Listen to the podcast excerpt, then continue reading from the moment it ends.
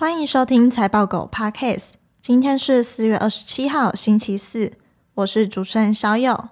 今天分享两则产业新闻。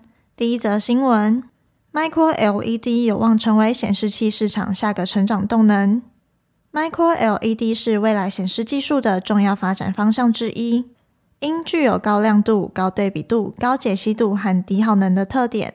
能满足消费者对显示品质不断提高的需求，有望成为显示器市场的下一个成长引擎。台系显示器厂商普遍认为，Mini LED 只是过渡性产品，被称为次世代显示技术的 Micro LED 才是未来一决高下的战场。三星计划在今年第三季量产八十九寸 Micro LED 电视，采用 TFT 技术，可支援四 K 解析度。进一步提高技术和产品成熟度。苹果也积极研发 Micro LED 技术，计划将应用在 Apple Watch Ultra 表款中。吉邦表示，预估至二零二四年，Micro LED 各项显示应用的晶片产值约为五点四二亿美元。至二零二五年技术成熟后，产值将有爆发性的成长。这边的概念股有 Micro LED。第二则新闻。二零二三年，先进封装市场有望成长。当今先进封装技术提供了一种替代方法，来延续传统的摩尔定律，支援一直设计和整合。全球领先的晶片和系统公司正在采用先进封装技术来实现摩尔定律。根据 Digitime 报道，二零二三年第一季先进封装市场规模可能会萎缩，但整体市场仍有望成长。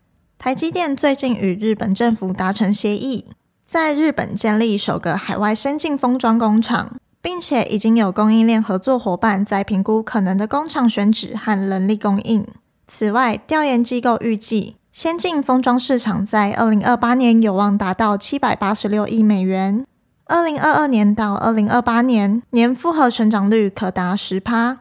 而采用先进封装技术的晶片数量也有望以年复合成长率六趴成长，其中二点五 D、三 D 封装市场成长速度最快。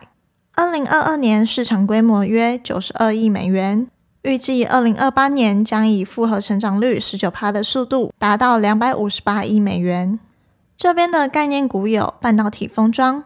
以上新闻相关资讯和相关概念股清单，我们都列在网站上。点选资讯栏财报狗新闻链接都可以看到，也可以透过这个链接订阅财报狗新闻。我们每天帮你整理产业动态和最新消息，寄到你的信箱。今天的新闻就到这里，我们下次再见，拜拜。